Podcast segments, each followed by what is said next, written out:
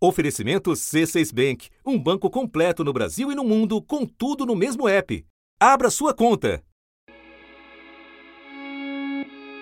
Mais de 110 médicos já morreram de Covid-19 no Brasil, segundo o Ministério da Saúde. Uma média de quase dois profissionais por dia desde o registro do primeiro óbito pela doença no país, em meados de março. E eles estão na linha de frente numa guerra que nem é só contra o coronavírus. Médicos de vários estados reclamam da falta de equipamentos e de materiais de proteção. E uma pesquisa do Conselho Federal de Medicina concluiu que estes problemas estão sendo enfrentados principalmente nos lugares com maior número de casos e de mortes. O número é similar ao da Itália, mas bem maior do que os 30 óbitos de médicos ocorridos nos Estados Unidos, de acordo com o último dado oficial disponível.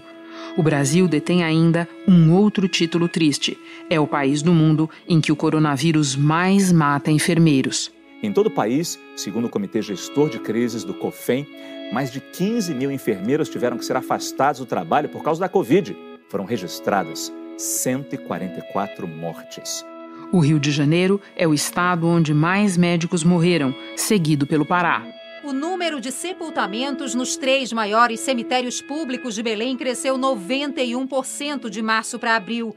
E nos 20 primeiros dias de maio, o número já é maior do que em todo o mês de abril. A ocupação dos leitos de UTI na rede municipal em Belém chegou a 95%. A construção de seis dos sete hospitais de campanha prometidos pelo governo do Rio de Janeiro pode ser interrompida. E o Rio é um dos estados com mais mortes provocadas pela doença em números absolutos. Um dos hospitais de referência para o tratamento da Covid-19 aí no Rio sofre com falta de medicamentos. No Rio de Janeiro, 578 vítimas da Covid-19 esperam por um leito. Dessas, 340 precisam de vaga na UTI. Neste episódio, você vai ouvir a história de um médico que une essas duas realidades. Nascido em Belém, uma das cidades com a mais alta taxa de mortalidade pelo vírus, ele atendia pacientes na capital fluminense, outro ponto quente da epidemia no país. Da redação do G1, eu sou Renata Loprete e o assunto hoje é a luta de um médico contra a Covid-19. A história de Danilo de Santos Silva, de 33 anos, que com muito esforço realizou o sonho de estudar medicina e foi parar na linha de frente do combate à pandemia no Rio de Janeiro, onde contraiu o vírus e morreu. História contada por sua mãe, Francisca das Chagas dos Santos, manicure e diarista, que teve como principal objetivo na vida oferecer a melhor educação ao filho. E pelo marido de Danilo, o biólogo e estudante de medicina Gilberto Amaral. Segunda-feira, 25 de maio. Francisca, muito obrigada por nos atender, por conversar conosco. Eu quero começar pedindo que você nos conte um pouco da história do Danilo. Se ele quis sempre ser médico, como é que a vocação despertou? Conta para nós um pouco dessa história. Olha, Renata, o Danilo, desde pequeno, ele, o sonho dele era ser médico eu vivia numa casa de palafitas, numa rua que enchia toda a casa. E lá que eu criei meu filho, que eu formei meu filho, tudo naquela casa, tá entendendo? Em Belém do Pará. Ele, o sonho dele era ser médico, mas ele tinha medo de fazer a, a própria medicina e não passar. Aí então, ele com 16 anos, ele fez para três, três faculdades, né? Diferente. Primeiro foi para enfermagem, segunda foi para ciência biológica, licenciatura, e a terceira foi, como é que se diz? Engenheiro ambiental. Certo. E ele passou nas três. Uau! Com 16 anos, era o aluno mais novo. Ele, ele cursou dois anos em enfermagem e ciência biológica. Um era estadual, outro é federal. E uma vez ele falou: Minha mãe, eu quero fazer medicina. Eu vou me inscrever no vestibulinho para medicina. Eu disse: Tudo bem. Aí ele até me pediu para mim não falar nada para ninguém, porque podia ele não passar. Aí ele fez o vestibulinho, que parece que, não me engana, era parece que duzentas e poucas pessoas para uma vaga. E ele fez e passou em segundo lugar. Conta para nós, Francisca, como é, como foi a história de quando vocês descobriram que ele tinha entrado na faculdade de medicina e como é que foi a comemoração? Nós estávamos nessa casa de palafita, com o rádio ligado esperando o resultado.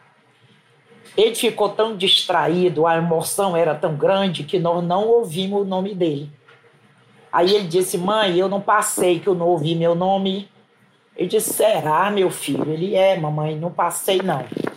Aí de repente chegou uma moça que fazia enfermagem com ele e ela também tinha feito medicina, mas ela não passou.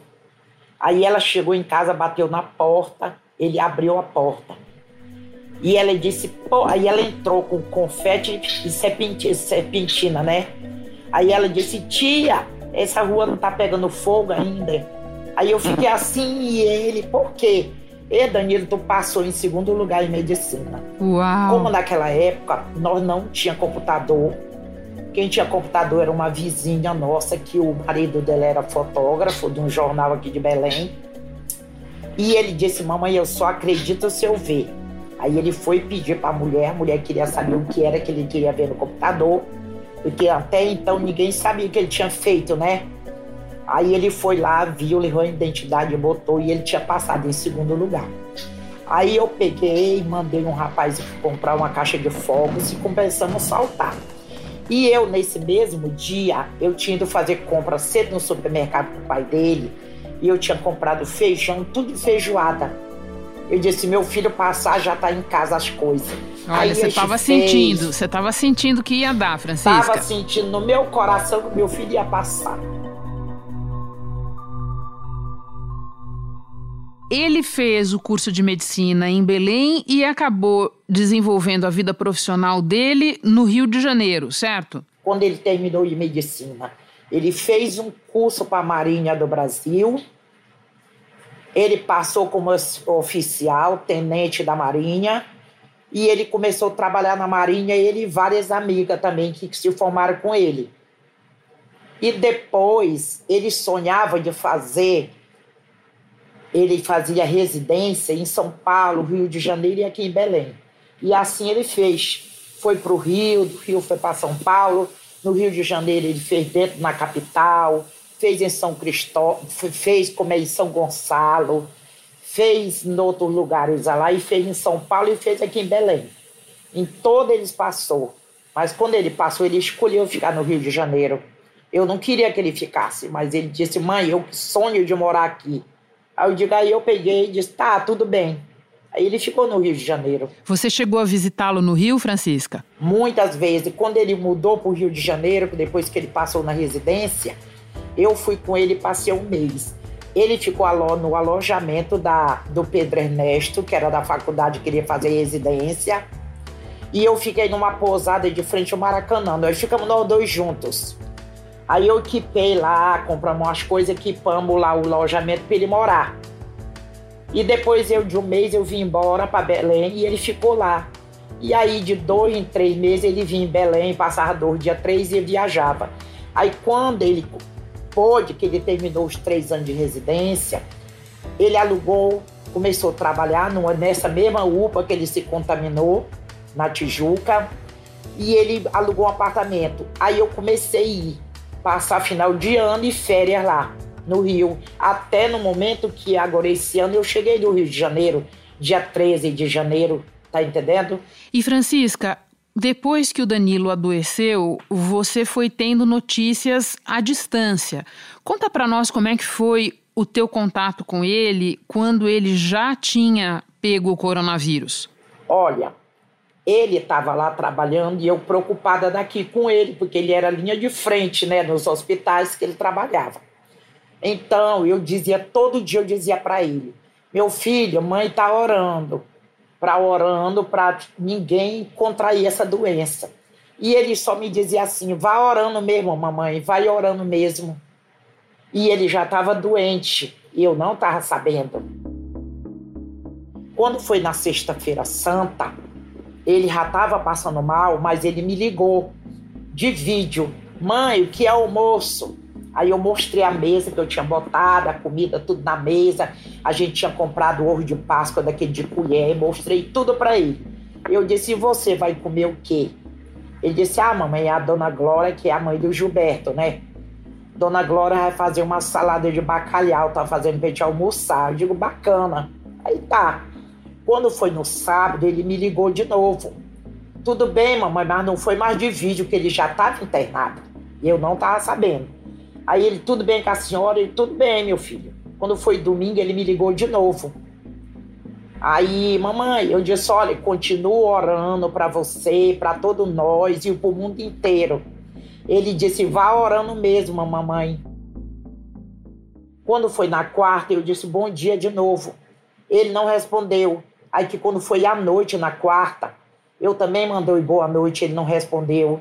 Aí quando foi uma na hora da novela, das nove, eu estava assistindo, que minha filha me liga. Mamãe, eu não tenho uma notícia muito boa para lhe dar. A senhora está onde? Eu digo, estou aqui, assistindo televisão. Aí eu pensei, meu Deus, foi o que aconteceu com o Danilo. Ela disse, ah, mamãe, a senhora nem sabe.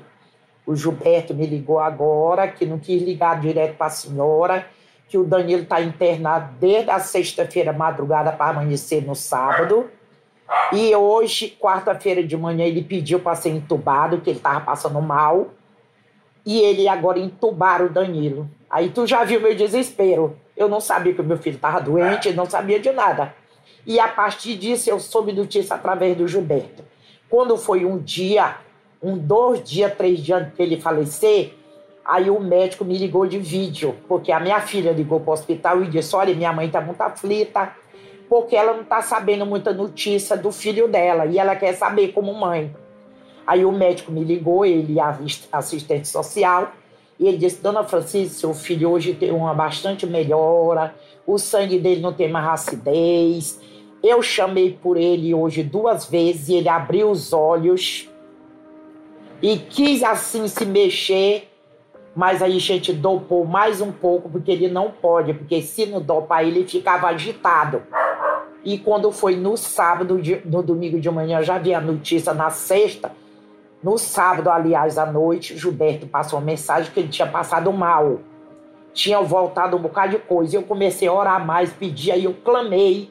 Perto da minha cama, joelhei, que eu estou com a cirurgia de joelho, implante. Botei as almofadas e comecei a clamar a Deus para meu filho não levar meu filho de mim. E aí, quando foi no domingo de manhã, eu estava aqui, me levantei, fiz um café, fui limpar meu fogão. Que quando interfonou, que eu perguntei, disse, olha, a doutora Vanessa, que até inclusive ela morou no Rio com o Danilo, tá aí, quer falar com a senhora. Eu digo, é, o que será que a Vanessa quer, umas 8 horas da manhã?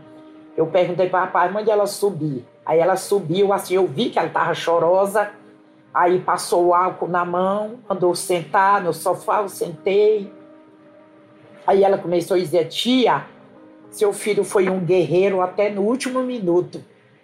Eu disse: Porra, Vanessa, não diz que meu filho morreu. Ela disse: Infelizmente, tia. Aí tu já viu meu desespero, né? E esse domingo era dia das mães, certo, Francisco? Dia das mães, dia das mães, Renata, dia das mães. Tu já pensou? Um dia do mãe e uma mãe saber a notícia dessa? Acho que ninguém pode nem imaginar, Francisca. Francisca, conta um pouco para nós como é que estão as coisas para você aí agora em Belém. Se você está em isolamento, como é que está a tua vizinhança, como é que está a tua perspectiva agora, Francisca? Estou aqui no apartamento, eu com minha neta. Eu tenho saído, mas muito difícil, só quando falta, falta alimento, alguma coisa eu pego o carro e vou no supermercado, mas de luva, de máscara, com álcool gel, com medo. Dentro do apartamento não está sendo fácil. Todo mundo tem que ficar em casa, que é sério.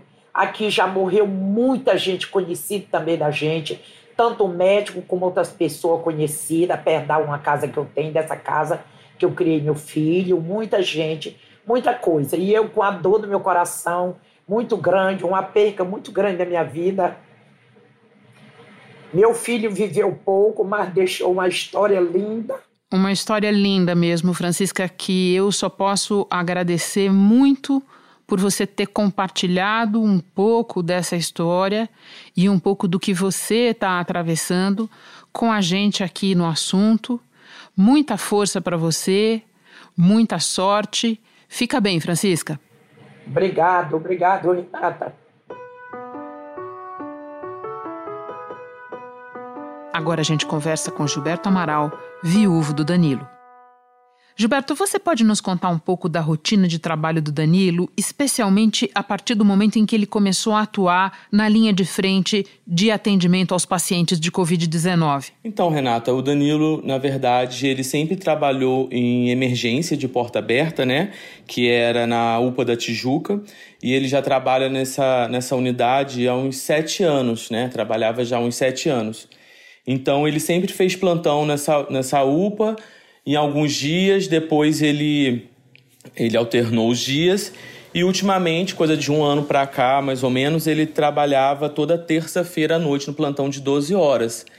Então, assim, é, como aconteceu essa, essa pandemia, a UPA é uma emergência né, de porta aberta, aonde o Danilo já trabalhava já há alguns anos. E em que momento, Gilberto, vocês perceberam que ele não estava bem? Vocês desconfiaram de cara que era Covid ou não? Não, nós não desconfiamos de cara que era Covid, porque ele passou. os primeiros sintomas dele foram muito atípicos, né? Nós ficamos muito focados assim em coriza, tosse né, espirros, que a gente fala assim, vem a síndrome gripal primeiro. E o Danilo, na verdade, ele apresentou no dia 5 de abril somente febre e dores no corpo, assim, principalmente nas articulações. O que fez assim a gente pensar que poderia ser um diagnóstico de dengue. E aí quando foi na segunda-feira, dia 6, nós fomos ao, ao, à emergência e lá, como só tinha esse, esses sintomas, a médica também suspeitou de dengue. Então passamos dia 6, dia 7, dia 8 e dia 9 é, achando que era dengue. Porque era para repetir o exame no dia 8 à noite, acabamos indo na, no dia 9 de, durante o dia. E aí no dia 9 ele começou a apresentar alguns outros sintomas, como a tosse mais frequente, e aí um episódio de diarreia foi quando essa médica suspeitou do Covid, até mesmo porque ele teve contato, assim, né, com um paciente que já tinha Covid na terça-feira passada, que foi quando ele deu o último plantão na UPA da Tijuca. E aí ela desconfiou porque ele tinha uma história epidemiológica, uma história aí que levava a suspeitar de Covid. Você pode nos contar agora, Gilberto, como é que foi a partir do momento em que o quadro do Danilo se agravou e a partir daí, como é que você foi tendo notícias e que notícias a respeito da evolução do quadro dele? É, no dia 9, né, na quinta-feira de abril, ele, ele foi diagnosticado assim, com a suspeita de Covid. Aí fez o exame e tudo mais. E no dia. Aí é, conseguimos manter o isolamento social dentro de casa e tudo mais, porque até então ele estava estável. Quando foi na sexta-feira, dia 10, sexta-feira santa, é, na parte da noite ele começou a apresentar a falta de ar. E aí eu corri com ele novamente para o hospital e aí a médica resolveu interná-lo. Então a partir daí eu não tive mais contato direto com ele, porque o hospital, né, por devidas precauções, até mesmo para proteger o, o acompanhante, o familiar, era foi é, extinguida a, as visitas no hospital. E aí nós fizemos, fazíamos chamada de vídeo, que era o nosso meio de comunicação. E aí no dia 15 ele veio ser entubado e aí a gente não teve mais contato. E, e, que notícias você recebeu a partir daí? Como é que você foi comunicado da morte dele? Conta para nós, por favor. Então, até então eu, é, eu poderia ir ao, ao hospital, mas não ter contato com ele e o médico me passava as informações, né? E como um estudante também da área, eu perguntava, fazia algumas perguntas específicas, conseguia conversar com o médico e voltava para casa. Da, de um momento em diante, o hospital é, resolveu é, aderir uma medida de videochamada pelo, pelo, pelo aplicativo. E aí os médicos faziam a videochamada com a gente para poder dar as notícias. Gilberto, muitas pessoas que perdem é, familiares, entes queridos para a Covid-19 relatam dificuldade para depois poder fazer o velório e o sepultamento das pessoas. Você passou por dificuldades assim? O hospital me ligou, era 5 e meia da manhã, né, do dia 10 de maio, que foi domingo de Dia das Mães, me informando o falecimento dele. E que é, como tinha todo um protocolo do Covid, tinha que evitar assim a exposição e que, que, e que esse velório, na verdade, não existiria. Teria que ser algo do hospital direto para o cemitério, não poderia passar pela capela. Então, realmente, eu cheguei ao hospital, não consegui ver o corpo no hospital, devido ao protocolo que eles estavam é, seguindo. E de lá eu fui à funerária, eu, eu, eu solicitei, né? Eu comprei o, o, caixão e tudo mais. E quando foi nove e meia da manhã, ele já estava chegando no cemitério. Então foi assim, uma coisa bem rápida devido a todo esse protocolo. Gilberto, você acompanhou o Danilo desde o momento em que ele adoeceu. Você apresentou algum sintoma? Não, eu não apresentei nenhum sintoma e quinta-feira retrasada eu fiz o teste e meu teste veio negativo. Gilberto, o Danilo era conhecido por incentivar todo mundo a estudar, a não desistir dos estudos, como ele mesmo nunca desistiu. Ele incentivou a mãe a fazer uma faculdade e incentivou você a cursar medicina. Foi seu professor, inclusive. O que, que mais te inspirava no Danilo? Que lição ele deixa para você? O Renata foi assim, né? Como eu já tenho uma formação, eu trabalhava e, e eu, meu sonho sempre foi de fazer medicina. E ele falou assim: por que você não faz? Eu falei assim: ah, eu tô muito velho já para fazer. Imagina voltar para a sala de aula, fazer vestibular, isso é uma coisa bem difícil. Medicina é um curso concorrido.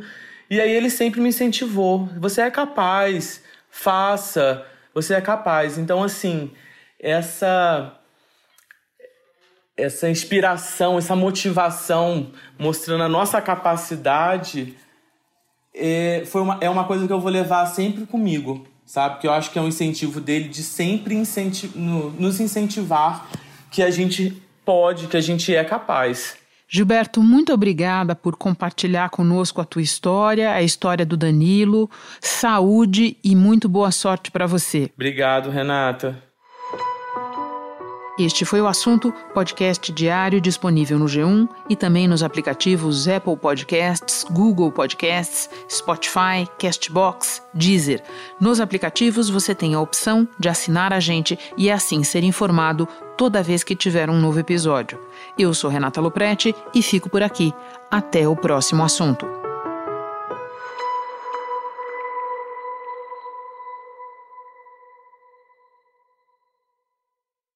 Você no topo da experiência financeira que um banco pode oferecer. Escolha um banco completo no Brasil e em qualquer lugar do mundo. Abra sua conta no C6 Bank.